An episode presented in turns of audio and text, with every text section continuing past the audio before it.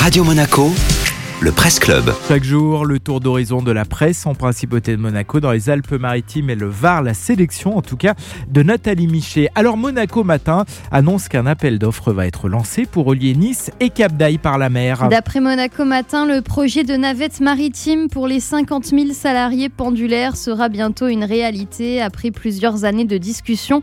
Le gouvernement princier et la métropole Nice-Côte d'Azur tablent sur une mise en service pour le deuxième semestre de cette année quasiment demain.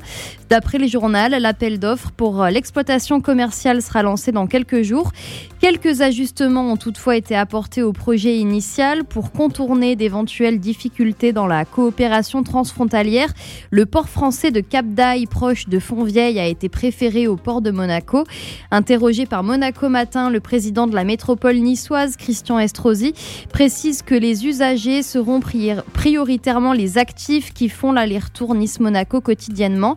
Le tarif sera celui de transport en commun attractif et le point de départ de la navette maritime sera au Port Olympia à Nice, directement connecté à la ligne 2 du tramway. D'après le journal, trois bateaux seront en circulation avec une fréquence de 30 minutes en heure de pointe et une capacité initiale de 1200 passagers par jour. Le projet séduit notamment le maire de Cap qui désespère de voir le trafic routier diminuer. Xavier Beck émet toutefois une réserve. On n'est pas sur un lac, les alertes météo sont récurrentes, explique-t-il, et cela risque, d'après lui, de décourager certains salariés.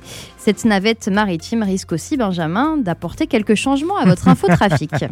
On fera le point justement dans l'infotrafic sur la fameuse navette. Merci beaucoup Nathalie.